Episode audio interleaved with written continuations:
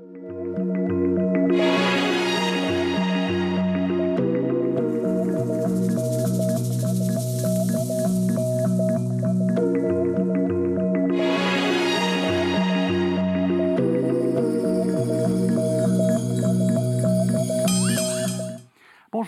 merci de nous retrouver pour la foi prise au mot, votre rendez-vous de formation chrétienne. Cette semaine, un personnage que nous connaissons tous, Benoît de Nursie, autrement dit Saint Benoît.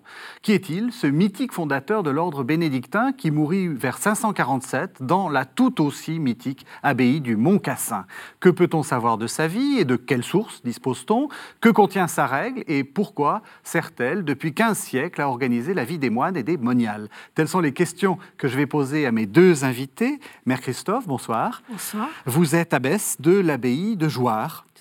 Et Daniel Audon-Hurel, bonsoir. Bonsoir. Vous êtes historien, vous êtes directeur de recherche au CNRS et vous êtes aussi un directeur adjoint du laboratoire d'études sur les monothéismes. Tout à fait. Alors, peut-être pour commencer, une, une question, j'ai bravement hein, euh, euh, dérouler la biographie de Benoît, enfin si j'en ai, ai, dit très peu en réalité, hein. euh, mort vers 547, le Mont Cassin, etc.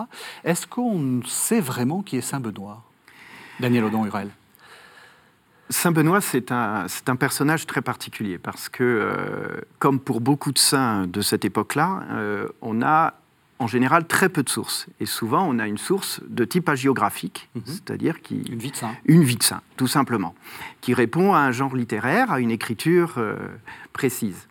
Et pour Saint Benoît, on a un texte tout à fait extraordinaire, qui, qui est le deuxième livre des dialogues de Grégoire le Grand. Et ce deuxième livre des dialogues de Grégoire le Grand euh, s'insère dans quatre livres des dialogues de Grégoire le Grand.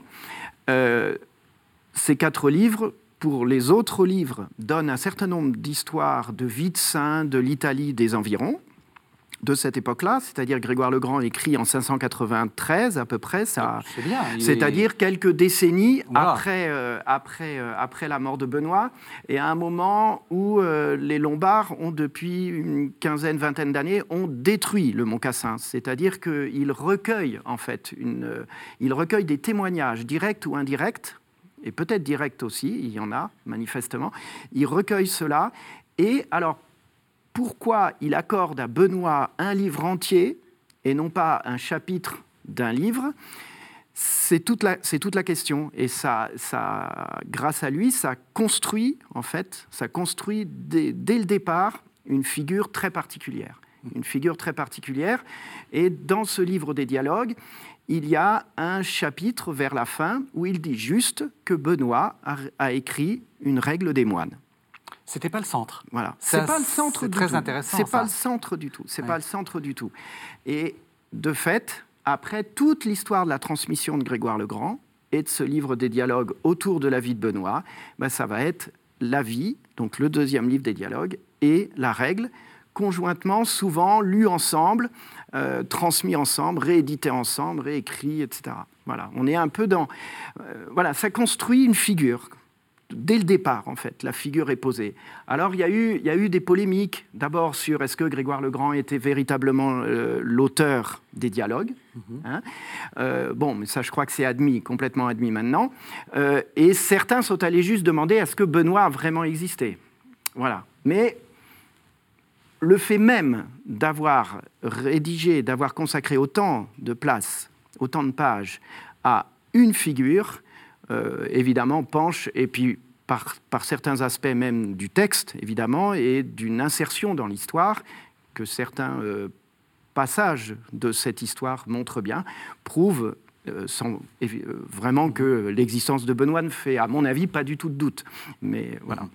Alors, Mère Christophe, est-ce que ça vous dérange ce que vient de dire euh, Daniel Audon-Hurel? C'est-à-dire, est-ce que, est que vous, vous aussi, pour vous, la règle c'est Saint-Benoît, Saint-Benoît est la règle, mais finalement, la biographie de Saint-Benoît vous intéresse moins que la règle?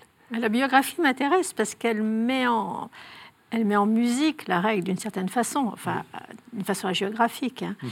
Mais l'idée que Benoît soit une figure, euh, je m'y retrouve tout à fait parce mhm. que ça ne retire rien, j'allais dire presque au contraire, à la densité de ce personnage, entre guillemets, qui devient une espèce de type espèce de type dans une époque, dans une culture, etc., de vie monastique qui nous est donnée, et puis à nous de créer la musique pour aujourd'hui. Quoi. Mais euh, voilà, en fait, pour moi, ça ne me gêne pas du tout d'imaginer que euh, c'est une figure dans tous les sens du mot, quoi, dans le grand sens du mot, on peut dire.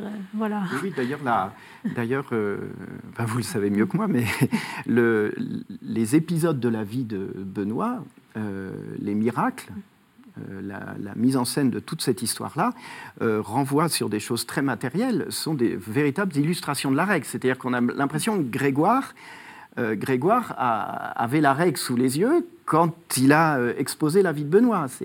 voilà, il y a des tas de, il y a des tas de faits de la vie quotidienne. Il y a des, il y a autour de, des éléments autour de, de l'obéissance autour de la propriété, la désappropriation, il y a euh, la confiance, enfin, il y a plein de choses qui font que finalement, la vie, la vie est une sorte d'illustration de la règle ou la règle, enfin, je ne sais pas, les, deux. Y, compris le fait qu'à la fin de sa vie, il a manqué d'être empoisonné par ses, par ses frères. C'est des choses. Au début, au début, au début. Deux, fois, deux fois. C'est des choses qui risquent de vous arriver. Une fois par la boisson, une fois par la, la, nourriture. Donc, euh, c'est très, très dangereux hein, de manger avec ses frères ou ses sœurs. Ça, permet d'ailleurs de montrer que, que Benoît, euh, à travers, en tout cas, le premier empoisonnement, mm-hmm. c'est que sa, son, sa première vie, sa première tentative de vie cénobitique est un échec. Tout à fait. Mm. En fait, c'est un échec. On vient de chercher une communauté en crise, on va dire, hein, mm-hmm. de gouvernance, hein, je pense, qui n'arrive pas à trouver un, supérieur, vient le chercher. Alors il dit j'y vais, j'y vais pas. Lui, il est ermite. Hein. J'y vais, j'y vais pas. Il finit par dire oui, j'y vais. Et puis, euh, et puis finalement, euh, tentative d'empoisonnement, ça fonctionne pas. Et, il dit bon, ben, c'est très bien comme ça, je rentre dans ma solitude, débrouillez-vous tout seul. Quoi. Mmh.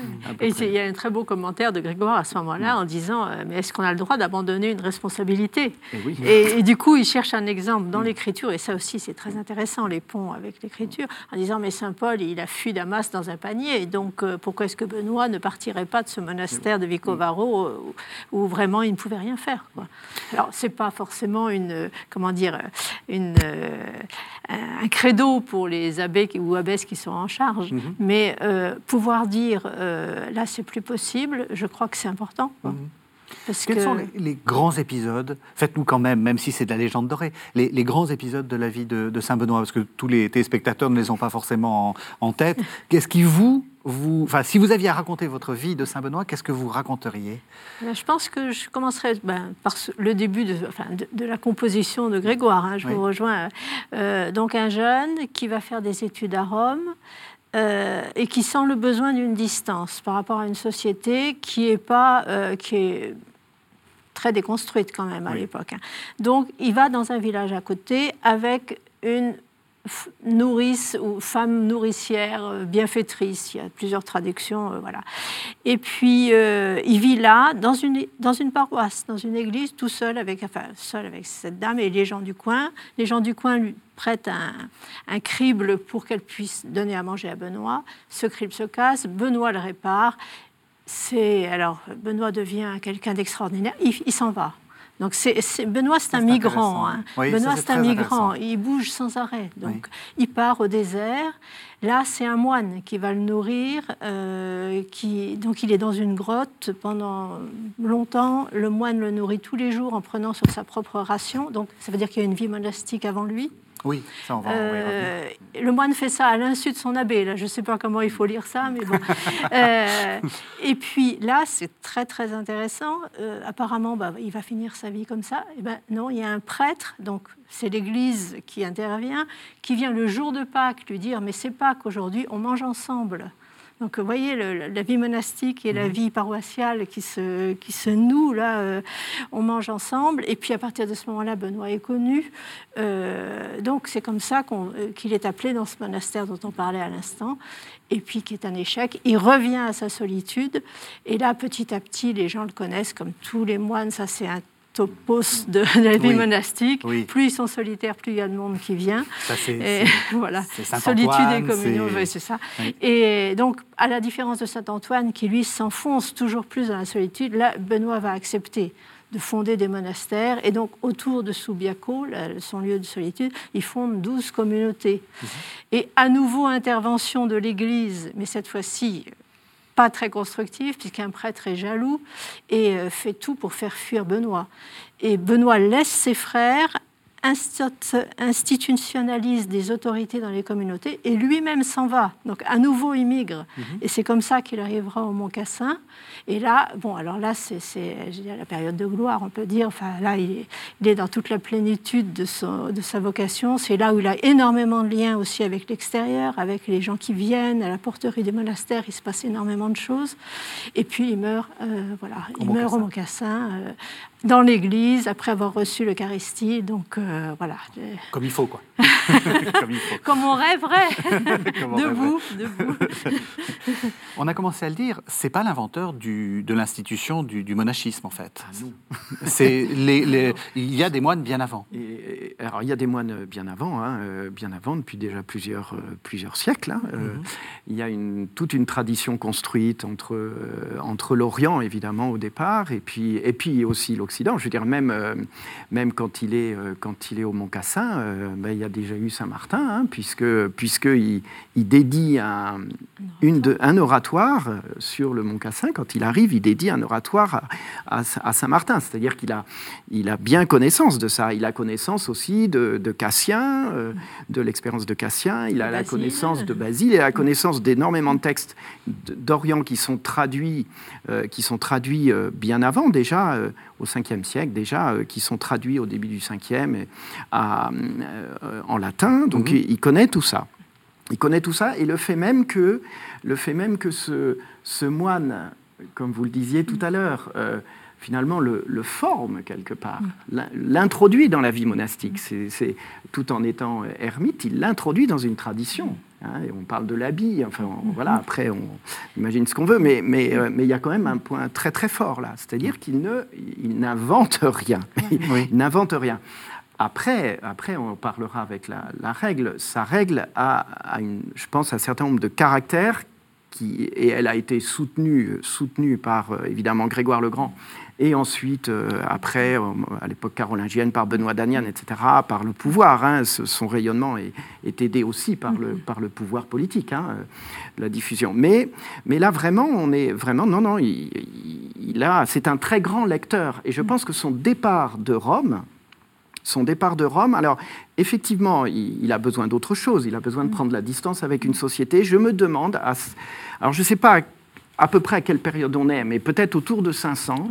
Et autour de 500, à Rome, il y a quand même un conflit très fort entre deux prétendants euh, à l'évêché de Rome, hein, euh, Simac et Laurent, et, je pense que ça a dû jouer. Alors est-ce que lui, il fait partie euh, de celui qui est exclu et puis, euh, et puis il s'en va. Euh, on, peut on, peut penser aussi ça, hein, que je pense qu'il y, y, a un contexte qui est très compliqué. Hein, et puis après, bon, de toute façon, toute sa vie, c'est entre, euh, entre la, la, mort de Théodoric et, la reconquête de Justinien. Donc, euh, donc euh, ça, politiquement, c'est quand même très, très, très, très, compliqué. Juste un mot, expliquer que le, donc, l'Empire mm. romain d'Occident, comme on dit traditionnellement, s'est effondré formellement hein, oui, oui, en 476, mais mm. il était déjà depuis longtemps décomposé en réalité, et puis la, capitale n'était déjà plus Rome depuis fort longtemps. mais on sent quand même que c'est une, ah ben, période de, de grands, grands bouleversements. Ben oui, parce que, parce que, parce que Justinien, quand dans les années 535 à peu près,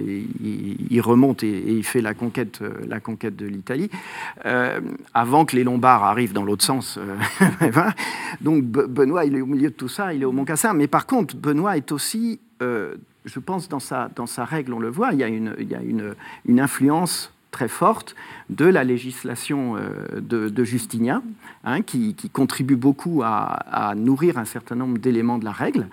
Et, cela prouve bien, une fois de plus, que, et vous le disiez euh, tout à fait, c'est que c'est que Benoît n'est pas, n'est pas hors du monde du tout. Enfin, je veux dire, il est. Euh, mais, et la jalousie de Florentius, là, qui est le prêtre là, qui essaye de, l'empoisonner la deuxième fois, est, un, signe, un signe de cela, quand même. Hein. Et, et, voilà, enfin, je pense mm. vraiment, là, il y, a, y a des choses. Mais justement, ça, c'est très intéressant. Est-ce que vous vous sentez hors du monde? Parce qu'est-ce qu'il n'y a pas une sorte de fiction euh, de dire euh, le monastère est en dehors du monde Il y a du monde partout. Ils viennent vous voir tout le temps, non Tout à fait, il y a du monde partout. Et puis chacune de nous, euh, chacun des moines arrive du monde, entre guillemets. Donc il amène sa culture originelle, quelquefois même sa culture euh, d'un autre pays, déjà sa culture de société et sa culture d'un autre pays.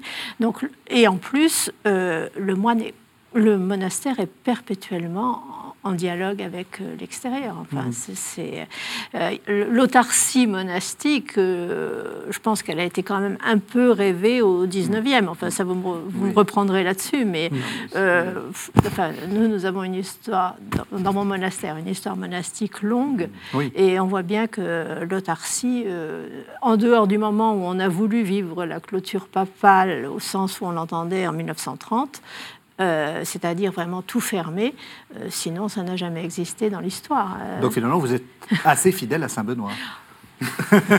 Dieu seul sait. Dieu seul sait. Mais Saint Benoît a, pour lui, je pense, de, une très grande palette de possibilités d'adaptation. Ça, c'est important. Et donc, euh, il peut s'adapter, eh ben, on le voit bien, hein, dans des pays d'Afrique, dans des pays d'Asie, dans des pays de...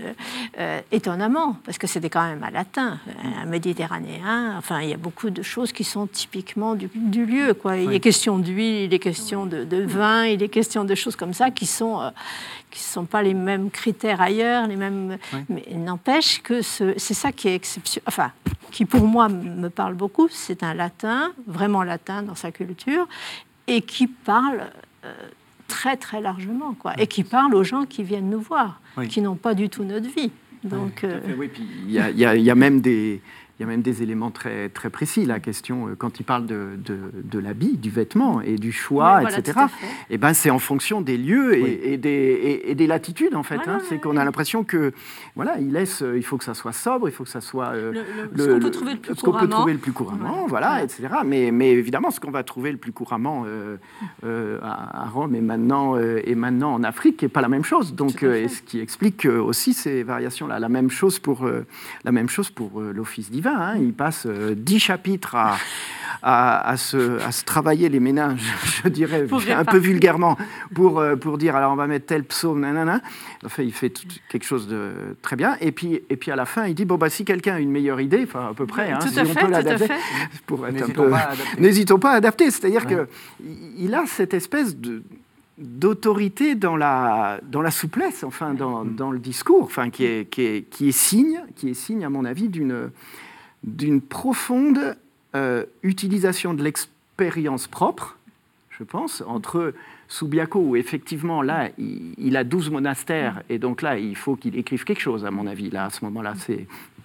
Mais, euh, et puis qui se poursuit après, donc l'expérience, de déléguer aussi, je pense, l'expérience et les lectures, et, et, et, puis une très très forte, à mon avis, euh, il y a une dose d'humanisme chez lui, de, rapport à l'humanité qui est très très fort. Hein. oui, pardon. Je vous proposais juste qu'on entende le prologue de la règle de, Saint-Benoît, justement pour, euh, ben, pour qu'on comprenne un peu le, but. C'est là où il explique un peu la, euh, ce qu'il entend faire dans cette règle. Alors on écoute donc ce prologue de la règle de Saint-Benoît. Nous allons donc constituer une école où l'on apprenne le service du Seigneur. Dans cette institution, nous espérons ne rien établir de rude ni de trop pénible. Si pourtant, guidés par un motif d'équité, nous allons jusqu'à imposer un peu de rigueur pour corriger les vices et conserver la charité, garde-toi de fuir aussitôt, pris de terreur, la voie du salut dont l'entrée au début est nécessairement étroite. En effet, à mesure que l'on avance dans la vie religieuse et dans la foi, le cœur se dilate et l'on se met à courir dans la voie des commandements de Dieu avec une ineffable douceur d'amour. Ainsi donc, ne nous écartant jamais de son enseignement et persévérant en sa doctrine dans le monastère jusqu'à la mort. Participons par la patience aux souffrances du Christ, afin de mériter d'avoir part également à son règne. Amen. Alors ça, je trouve ça assez formidable, si, si je puis me permettre. C'est on va rien établir de rude et trop pénible, mais on est guidé par un motif d'équité, on va corriger les vices, etc. On sent que l'idée, c'est l'équilibre. On sent que c'est vraiment. Est-ce que c'est -ce c'est vraiment ça? Je pense. C'est ça qui est intéressant, c'est qu'il y a, y a l'élan, il y a quand même. euh, Il a voilà, il faut y aller. Il faut y aller. hein. Oui, oui. Si on veut, on y va. Oui. Il faut y aller. Et en même temps, euh, bah, Benoît sait de son époque et puis de toujours que les gens ne sont pas si costauds que ça. Quoi. Oui. Donc, euh, bah, il faut prendre acte qu'on est fragiles tous et que, eh ben, il, il va essayer de faire quelque chose de pas trop pas trop raide, tout en disant il faut quand même, il faut quand même y aller. Donc Oui. cette espèce de ça, ça fait partie de ce qui est le plus délicat à mon sens dans la vie monastique, c'est euh, comment stimuler sans décourager et comment quand même euh, calmer le jeu dans certains cas sans non plus euh, devenir n'importe quoi. quoi. Donc euh, c'est assez subtil. Enfin, je pense que Cette métaphore-là du- de la course hein, qu'on trouve déjà chez, chez Saint Paul, c'est important pour vous? C'est-à-dire que la, la vie spirituelle, c'est avant tout un chemin?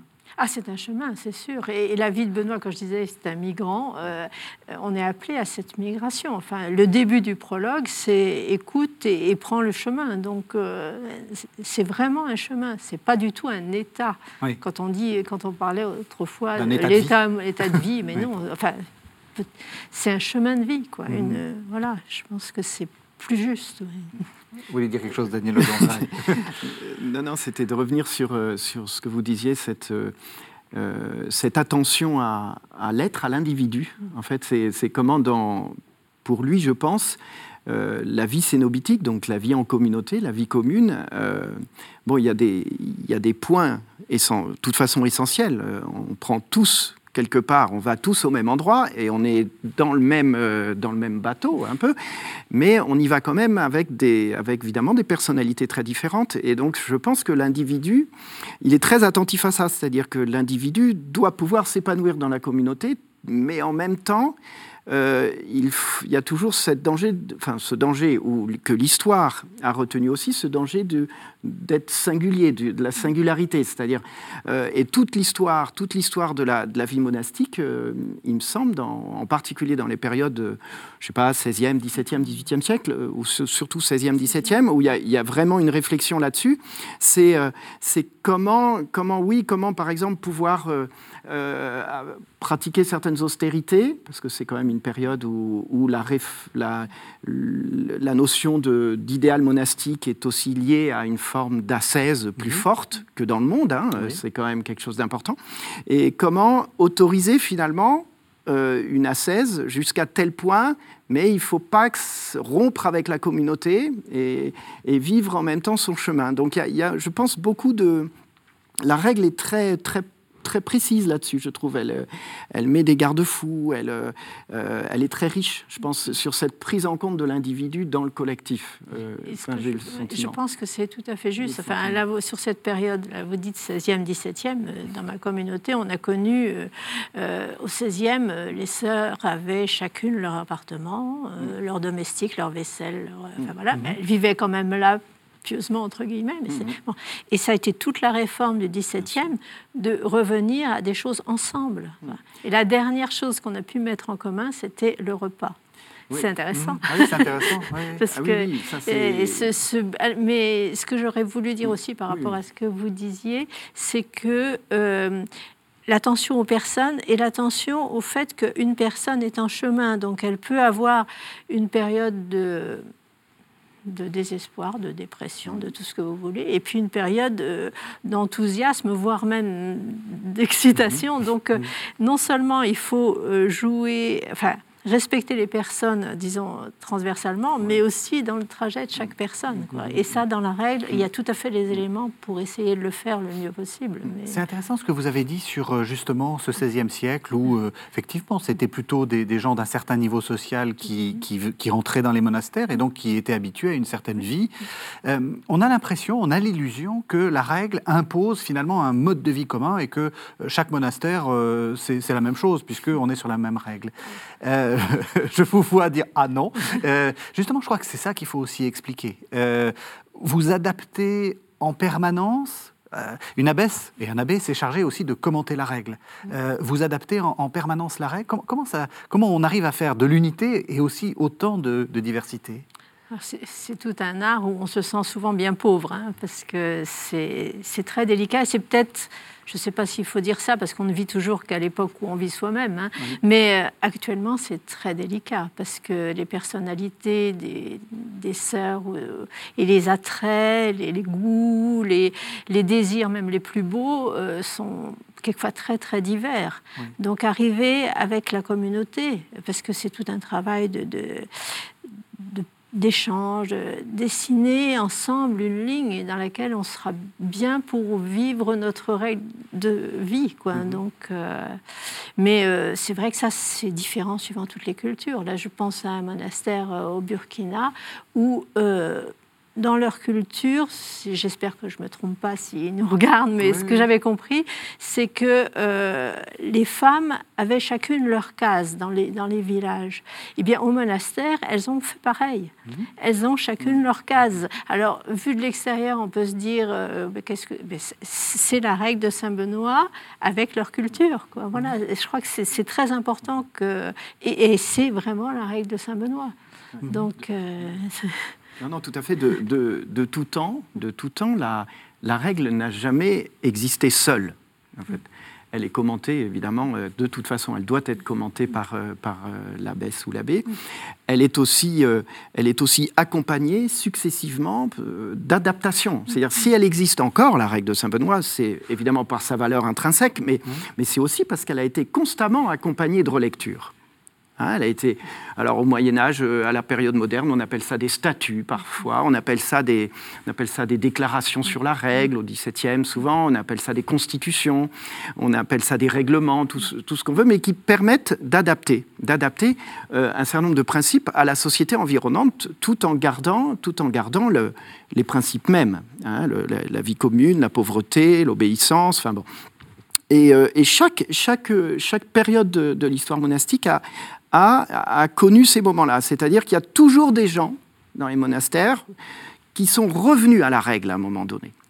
Et on le voit très bien dans l'histoire des, éditions de la règle, par exemple à partir du XVIe siècle, où il y a des grosses phases d'édition, c'est à, à chaque fois des moments de réforme. C'est-à-dire au XVIIe siècle, on publie énormément de règles. On en republie beaucoup au XIXe siècle, après Don Guéranger, dans, toute la reconstruction et, le développement de ce monachisme bénédictin contemporain. Voilà, c'est très très marquant ça. Il y a ce retour constant, ce retour à la règle. Et sur des questions euh, parfois qui, nous paraissent euh, un peu curieuses, mais qui sont essentielles. Et, et souvent, euh, le retour à la règle passe par le problème de la gestion, tout simplement. Parce que la gestion d'un monastère, c'est la pauvreté c'est la désappropriation ou pas. C'est-à-dire qu'on s'est éloigné à certaines périodes et à la fin du Moyen Âge, euh, quand on a commencé à dire euh, le sacristain, euh, le, le cellerier, le chambrier, etc., gèrent chacun une partie, une partie du temporel du monastère, ça veut dire qu'il encaisse et il gère lui-même. Donc ça veut dire que c'est fichu, la vie commune, elle est, elle est partie et quand elle est terminée. Donc il y a une il y a à chaque fois un retour à ça. Et au XVIIe siècle, c'est très compliqué. Il y a euh, à Cluny, on arrive, il y a une partie des monastères qui n'arrive pas à retrouver la gestion commune qui n'arrive vraiment pas à le faire. Donc c'est dire combien c'est combien c'est compliqué et qu'une réforme monastique c'est pas forcément une réforme spirituelle ou pas que. C'est aussi, ça passe aussi par le matériel parce que dans la règle ça passe par là aussi. C'est très juste. Enfin, sur le plan de l'histoire, mais sur le plan de la réalité, aujourd'hui on se rend compte que euh, quand il y a une situation de crise, souvent, il y a une conséquence ou une cause du côté de l'économie de la communauté. Quoi. Donc, euh, au point que maintenant, euh, donc, dans, dans, la vie monastique, nous avons des visites mutuelles entre monastères, entre abbés. On, va visiter la communauté mhm. de façon à se, voilà, se conforter dans notre, euh, se soutenir aussi. Mhm. Et maintenant, on a instaurer des visites économiques, parce qu'on sait bien qu'il y, a beaucoup, beaucoup de choses qui se jouent là. Et eh ben, je, je, vous propose qu'on entende justement le paragraphe 35, justement pour montrer que la règle, c'est aussi quelque chose de très réaliste. Vous allez voir, c'est des questions de cuisine. Euh, on se sert un coup à boire à la messe, mais pas les jours de solennité. Il faut faire attention. Les frères se serviront mutuellement. Personne ne sera dispensé du travail de la cuisine si ce n'est pour cause de maladie ou pour s'occuper d'affaires plus utiles. C'est par cet exercice, en effet, qu'on acquiert plus de mérite et un accroissement de charité. On donnera des aides à ceux qui sont faibles, afin qu'ils n'accomplissent pas cette tâche avec tristesse. Tous auront ainsi des aides, selon que le demandera l'état de la communauté ou la situation du lieu. Si la communauté est nombreuse, le célérier sera dispensé de la cuisine, ainsi que ceux qui ont à travailler, comme nous l'avons dit, à des occupations plus importantes. Tous les autres se serviront mutuellement avec charité. Une heure avant le repas, les serviteurs de semaine recevront chacun, en plus de la portion ordinaire, un coup à boire et un morceau de pain, afin qu'au moment du repas, ils puissent servir leurs frères sans murmure et sans trop de fatigue. Mais au jour des solennités, ils attendront jusqu'après la messe. Voilà, je ne sais pas si à Jouard, euh, vos sœurs se servent un coup à boire. C'est la traduction de, de Maretsu, des moines de, de donc elle est un peu euh, assez actualisée, c'est du latin un petit peu actualisé. Je ne sais pas si on se sert un coup à boire, mais ce que je trouve très intéressant, c'est cette idée, euh, voilà, on règle, y compris des choses très très concrètes, et aussi, en même temps, c'est des choses assez centrales, la question du repas. Tout à fait, parce que c'est évident que il y a un mythe de, de, la vie monastique où, en gros, euh, on ne mange pas, on prie toute la journée, on ne travaille pas non plus d'ailleurs. Euh, donc, mais non, on, vit vraiment. Quoi. Et du coup, euh, c'est presque autant plus exigeant parce qu'il faut que ce chemin monastique, on l'imprime même dans notre façon de, de, vivre des choses banales comme le fait de, manger euh, mhm. et de faire la cuisine. Et, de, et ce qui est très intéressant et qui, qui n'a qui pas toujours été vécu dans la vie monastique, c'est ce que dit Benoît, c'est tous feront le service de la cuisine. Donc la cuisine, ça veut dire la cuisine et les repas. Hein. C'était un seul. Euh, et il n'y a pas de domestique entre guillemets. Il n'y a pas de, de, sous, sous, je sais pas quoi. Euh, tout le monde. Ah, il y a eu, il y a eu des convers. Mais bon, c'est peut-être un problème un petit peu latéral. Enfin, je veux bien qu'on. Non, non, il n'y a aucun problème. Mais euh, ce que l'intuition, c'est ça. Et même les faibles, les faibles, on ne va pas dire qu'ils sont dispensés. On va leur donner des aides. Mais ça veut dire que tout le monde s'y met parce que c'est tellement vital de manger que tout le monde doit être au service de tout le monde dans cet endroit-là. J'aime beaucoup aussi ce qui est dit. Hein. Euh, tous, comme vous dites, hein, tous auront aussi des aides selon que demandera l'état de la communauté ou la situation du lieu. Voilà. On rejoint ce que vous disiez tout à l'heure. C'est même inscrit dans la règle. Oui, oui, tout à fait. Il faut s'adapter. Oui, tout à fait. vous parliez d'architecture entre. on était en train de, discuter euh, quand le texte était en train d'être lu. Vous disiez l'architecture c'est important. Oui, oui, c'est important. D'abord parce que dans la vie de Benoît, c'est très important. Déjà, c'est-à-dire qu'il y a plein d'histoires qui se passent euh, parce qu'on construit la cuisine et puis que ça, y a, ça prend feu, il y a un mur qui s'écroule, il y a, y a l'accès à l'eau, il y a, y a le, lieu où, parce qu'il va falloir quand même dire un mot de scolastique quand même. On va dire un mot de ah, scolastique. quand même. Il y a, y a le, le, lieu, une espèce de parloir extérieur, on ne sait pas trop. Bon, euh, qui, voilà, il y a, y a la porterie, il y a la porte, il y a la porte dans, dans, la, dans la vie de Benoît. Donc il y a euh, le monastère de Benoît, c'est du, c'est du construit. Voilà, c'est du matériel, c'est du construit. Euh, et, donc, le, réfectoire dont on parlait là et, a, aussi ce sens-là. Alors, ce qui est intéressant, c'est qu'on a souvent aussi euh, l'image ou les touristes, par exemple, ont souvent l'image, quand ils vont visiter une abbaye, euh, une espèce de... D'ailleurs, c'est souvent grand. Oui. C'est souvent reconstruit à la, au XVIIe, XVIIIe siècle. Quand c'est pas au XIXe. Quand c'est pas au XIXe. enfin, voilà. Et donc, une espèce de, de massif. Quelque chose de. Voilà. Et, et alors, alors c'est la marque, c'est la marque d'une, c'est la marque de différentes périodes. Et, je, on, sait très bien que à l'époque, à certaines époques, par exemple au XVIe, avant les réformes du XVIIe siècle, quand les moines vivaient dans des appartements séparés, donc ils n'utilisaient plus le réfectoire commun, ils n'utilisaient plus le dortoir, et ils s'étaient construits des petites maisons carrément, dans, certains monastères. Et au XVIIe siècle, quand les en France en particulier, mais mmh. on pourrait adapter ça, je pense, partout sur une, quand on a une grande échelle de temps, hein, euh, eh bien, on s'est dit, il faut réutiliser ces, ces, lieux, parce que le réfectoire, le chapitre, euh, l'église évidemment, mais surtout le réfectoire, le dortoir, ce sont des lieux qui signifient la vie commune qui signifient la vie commune.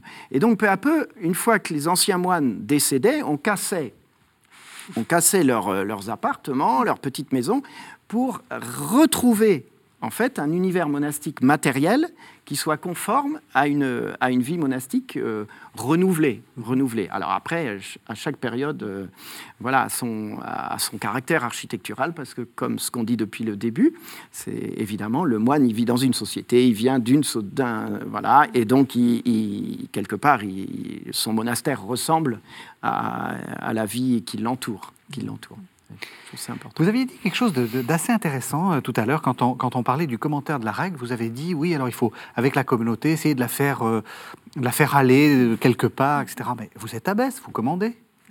Ah. J'ai envie de dire, j'ai envie de dire, vous avez l'autorité. Ça aussi, c'est une image qu'on a euh, d'une sorte d'abbesse toute puissante, enfin d'abbé ou d'abbesse toute puissante, et puis et puis des petites sœurs qui. Oui, alors là, les petites sœurs, euh, le modèle, ça n'existe plus. le moule est cassé.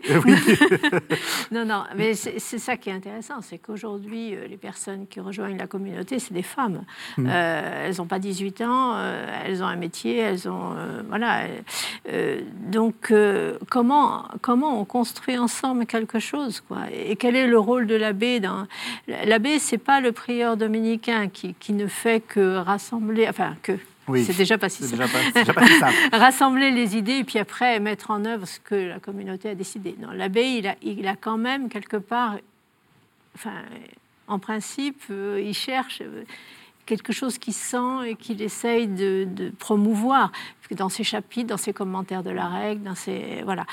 Et puis euh, ce qu'il sent de l'époque, de, des besoins des uns des autres, euh, etc. Mais euh, l'autorité, ça veut dire faire grandir. Hein. Donc c'est pas je décide et vous obéissez. Mais de temps en temps, il y a quand même des situations où il y a une nécessité de trancher et c'est pas le plus facile, hein. mhm.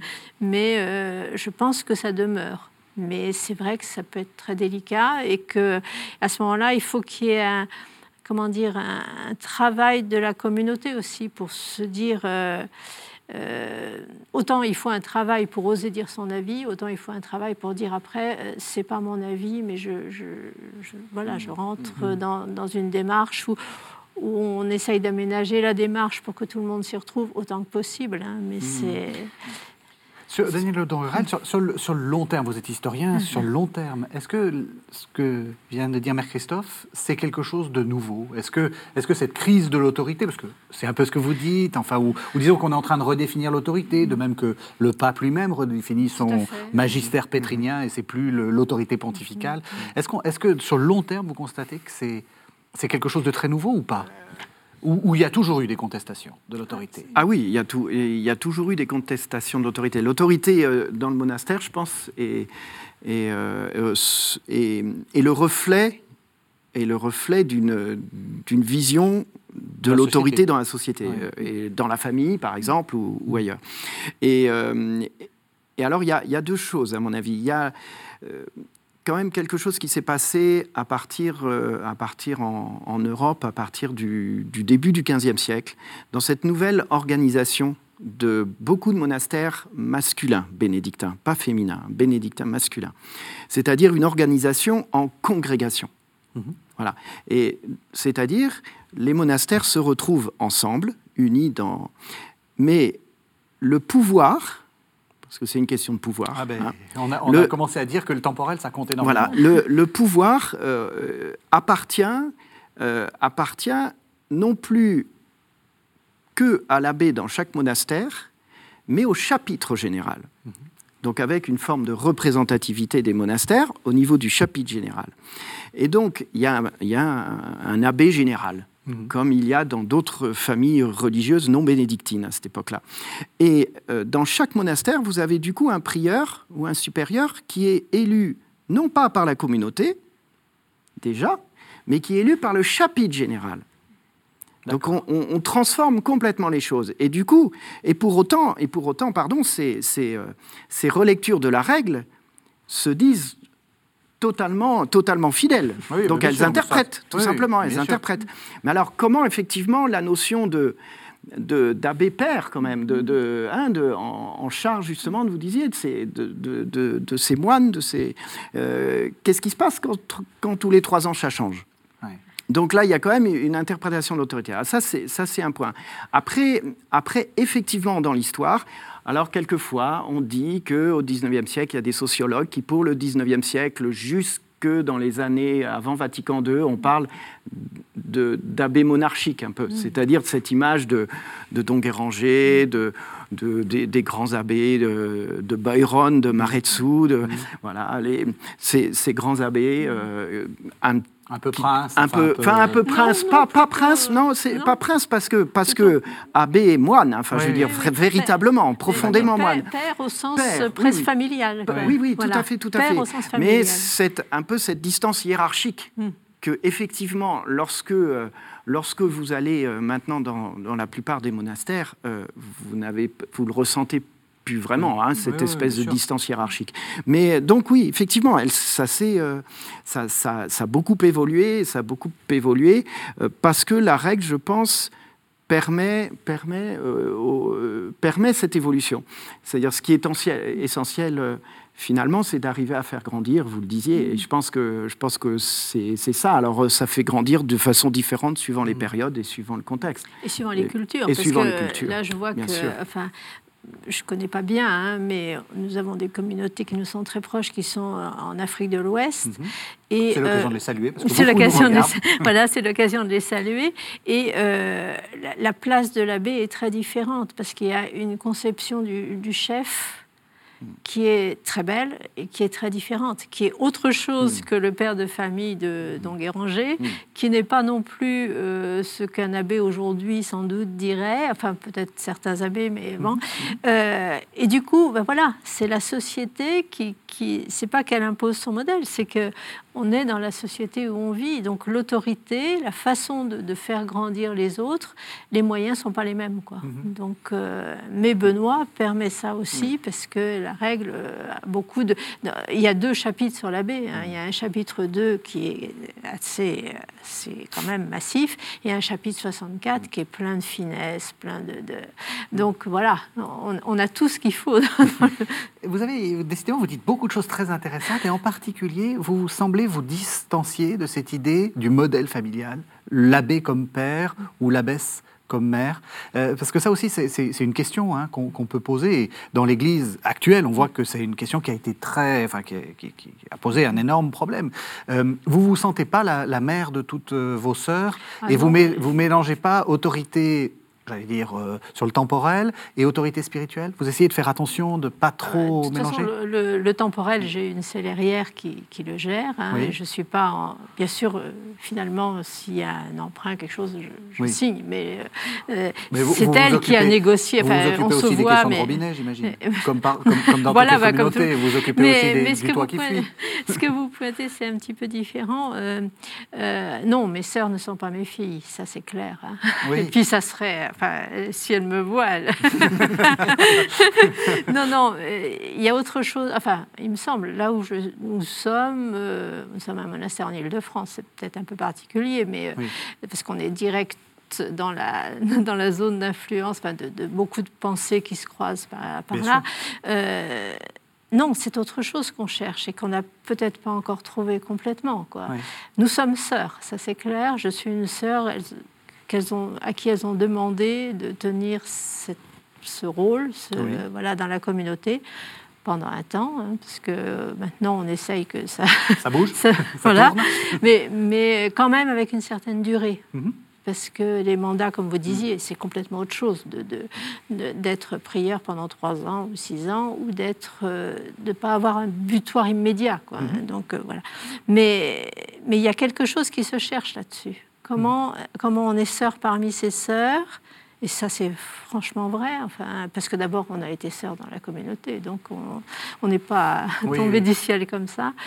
Euh, voilà, il y a quelque chose à chercher qui se cherche dans beaucoup de communautés. Et puis, comme vous dites, avec euh, toutes les crises d'autorité d'aujourd'hui, euh, les abus d'autorité aussi, euh, entre abbé et abbesse, c'est un sujet dont sur lequel on réfléchit. Il ne s'agit pas de faire des comparaisons avec euh, ce qui s'est passé dans l'Église, mais est-ce que vous pensez que la règle sert de garde-fou de ça de- des conflits euh, où on mélange spirituel, enfin autorité spirituelle, autorité, euh, euh, enfin rentrer dans le fort interne, Mm. euh, abus, etc. Est-ce que la, la règle est un, un bon garde-fou ou- Je pense qu'elle peut l'être, mais le problème quand il y a des abus, c'est qu'il y a la séduction d'une personne.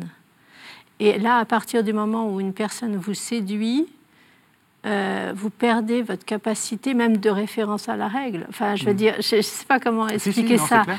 Euh, donc, Tout en euh, vous disant que vous êtes parfaitement fidèle à la règle. et voilà, et c'est ça. Si, si le séducteur ou la séductrice vous dit, euh, mais c'est ça le sens de la règle pour aujourd'hui, euh, vous êtes pris. Donc, ce qui peut nous sauver, c'est, comme je vous disais tout à l'heure, les visites d'une communauté à l'autre, parce que un autre abbé, une autre abbesse qui vient pourra vous dire attention, ce que tu es en train de faire avec ta communauté, c'est pas juste. Te- c'est pas ajusté, c'est pas, euh, c'est ça qui peut. Mais la règle en tant que telle, c'est pas un texte qui peut lutter contre une séduction, hein, je pense. Oui. Cela dit, elle a, Elle- elle a un équilibre. Elle hein. a, elle a un équilibre. Moi, je trouve quand même, quand, quand on, quand on lit ben, les chapitres dont vous parliez, le 2, le 64, et, euh, enfin, moi, je ne suis pas, évidemment, je ne suis pas abbé ni abbesse, mais, mais, euh, mais quand même, on est quand même frappé de la, de la force du discours par rapport à la notion de discernement, mais discernement vis-à-vis de soi-même aussi, et de, et de, res- de responsabilité qui, est, qui, est, qui pèse quand même sur... euh, et c'est enfin, pour moi, c'est déjà ça, un, un très gros garde-fou. J'ai l'impression dans, dans l'histoire de, de, de- de cette tradition monastique transmise, euh, c'est aussi un, c'est aussi un garde-fou euh, euh, qu'on retrouve et qui est invoqué. Moi, j'ai j'ai souvent vu ça, mais on ne l'a pas encore étudié beaucoup chez les historiens, très peu d'ailleurs. Et, et il faudrait absolument l'étudier. C'est que dans l'histoire, il y a des textes qui vous renvoient à la, dénonciation des abus en disant faites attention. Il y, a, Camus qui écrit au XVIIe siècle un, très beau texte, un très beau livre sur le directeur spirituel désintéressé et qui pointe le danger et qui pointe tous les dangers. Que, Comment repérer, garder, comment la, la diriger, parce qu'il se trouve c'est vraiment très très marquant sur le, évidemment sur, la, sur le cas du monachisme féminin. Et aussi sur le rapport en fait dé- démonial par rapport au pouvoir masculin supérieur, hein, qui est extérieur Ça, c'est et, qui sujet, c'est un énorme sujet. Un énorme ça le sujet. reste peut-être un peu, mais ça l'a été fondamentalement. Et ça a quand même construit une relation entre la moniale et le masculin et, et la et le supérieur extérieur qui est quand même très fort. Et très, très sincèrement, là, là, il y a toujours eu ce- ce- dans ces dénonciations-là et, et ce- cette mise en garde, en fait. C'est- Bossuet en parle aussi. Enfin, plein en parlent, vraiment. Beaucoup d'auteurs, beaucoup d'auteurs euh, importants parlent de, de ces... Voilà, il faut que la, la religieuse ou la, la dirigée, alors qui n'est pas forcément une religieuse d'ailleurs, ait toujours l'esprit en se disant attention, attention. Voilà, il y a dans les deux sens en fait. C'est donc c'est c'est extrêmement. euh, C'est intéressant ce que vous dites parce qu'on a l'impression que c'est une, une sorte de bombe qu'on découvre au XXIe siècle, alors que vous montrez que dans l'histoire, non, c'est. Il y a un livre à faire. Ah oui. Ah bah appel à. Et des thèses, des thèses peut-être à diriger si. C'est très très compliqué, je pense, parce que c'est lié à, à- lié à des périodes données, donc il faut remettre, contextualiser à chaque période. Mais on, on peut faire, à mon avis, une, euh, euh, pas une histoire des abus en milieu, en milieu, hein, quand même pas, mais, mais s'interroger sur, quand même, hein. s'interroger sur sur le long des- terme. hein. oui, oui. Ça, c'est Ce qui est intéressant, dans les, malheureusement, dans les déviances, c'est que ça, ça signale finalement la, la voie droite, en Oui, fait. tout à fait. C'est c'est ça qu'on est toujours en train de rechercher. Quoi. Donc, Il faut euh, toujours qu'il y ait des hérétiques. D'une certaine façon, ça redéfinit des choses. Alors, vous avez apporté euh, chacun l'un et l'autre plusieurs livres. Alors, vous, Mère Christophe, vous avez apporté euh, quelque chose qui n'est pas de vous, euh, qui est euh, de d'Akinata Buckman. Alors, vo- votre, une de vos sœurs a beaucoup travaillé, si j'ai bien compris, à la traduction de ce, on peut dire un pavé? Ah oui, tout à fait. Parce que je, je crois que c'est en trois tomes en plus. Voilà. hein. Alors, qu- qu'est-ce que c'est? Alors, Akunata, sœur Akunata Bockmann est une sœur allemande euh, qui, a vécu, qui a enseigné pendant 40 ans à Rome, au collège bénédictin, et qui a fait un commentaire magistral de la règle de Saint-Benoît en allemand. Et donc, sœur Christine, ma sœur anglophone, euh, a fait le gros travail de traduire en français cet ouvrage, qui, à mon avis, est une référence euh, pour aujourd'hui dans le commentaire. De femme. Et, une référence de, femme. Voilà. Ce qui prouve que la règle aussi se commente au féminin. Voilà, tout à fait. Et puis, vous êtes, vous êtes aussi arrivé avec Jean-Luc Molinier, Solitude et Communion. Voilà, donc là, on a un ouvrage qui est très différent, qui balaye vraiment la tradition monastique avant Benoît. Et euh, la question qui se pose, mais pourquoi entre-t-on au monastère Si c'est pour chercher la solitude, comment se fait-il qu'on trouve des frères au monastère euh, Enfin, en gros, c'était voilà. Mhm. Donc, euh, c'est son sujet. Et en fait, il doit beaucoup aux travaux d'une autre moniale qui est Mère Lazare de Seillac, qui, vit toujours, que je salue si elle nous regarde, mhm. et qui fait partie aussi de celles qui m'ont formée. Donc, euh, c'est un très très beau, un très bel, très bel ouvrage, à mon avis, qui est aussi une référence pour aujourd'hui. Alors, Daniel Odon-Hurel, Saint-Benoît. Une vie de Saint-Benoît. Une vie de Saint-Benoît. Donc, vous nous avez dit qu'il existait quand même. Bah, oui, oui, oui. non, voilà, c'est euh, à la fois euh, une vie de Saint-Benoît et surtout une, euh, une, façon de revisiter la, figure, la construction de la figure de Saint-Benoît et le recours à la figure de Saint-Benoît sur, sur une longue, longue, longue période, jusqu'en 64, lorsque, lorsque Paul VI, en particulier, donc la l'a proclamé euh, patron, enfin, patron de l'Europe. Euh, oui, d'un mot, pardon. On est juste à la hmm. fin de l'émission, mais j'ai envie de vous poser la question quand même. Pourquoi il a fait ça? Oh là là, euh, il a fait ça très, très, très vite. Non, alors de façon très contextuelle et très momentanée, il l'a fait au moment de la reconstruction du Mont Cassin. Et, après la reconstruction du Mont Cassin, donc détruit pendant la, Seconde Guerre mondiale, voilà. Et en plus, il en, a fait un peu la figure, mais c'est tout un héritage historiographique, la figure civilisationnelle un peu de l'Occident. C'était, l'héritage qu'on disait de ça de Benoît au XIXe siècle. On en a fait la, grande figure qui a, euh, qui a apporté, reconstruit, etc., une espèce de vision d'ensemble. Et donc il est héritier de ça. Et puis lui-même avait été élevé quand il était jeune euh, les, moines de, Sainte, de la Madeleine de Marseille étaient à Chiari, en Italie. Et le jeune, le jeune futur, euh, futur Paul VI, euh, une dizaine, douzaine d'années, le jeune Montigny, merci, était, et les a fréquentés à ce moment-là, donc ça a peut-être joué un rôle. Donc Saint-Benoît chez Perrin. Et puis alors, très rapidement, une somme là aussi, très vite, très vite, parce qu'on est, à la on est vraiment à la fin de l'émission. C'est un, commentaire historique de la règle de Saint-Benoît qui réunit à la fois un petit peu un éclairage à la fois de religieux, de moines, et puis d'universitaires, chapitre par chapitre sur toute, sur toute la règle. Voilà, c'est Les Bénédictins, aux éditions Robert Laffont. Qui doit beaucoup à Quinata Bockman aussi et au père de Vauguet. Encore, euh, encore hommage. Voilà, merci, euh, merci de nous avoir fait découvrir Saint-Benoît. Merci de nous avoir écoutés. Vous pouvez retrouver cette émission sur www.ktotv.com. À la semaine prochaine.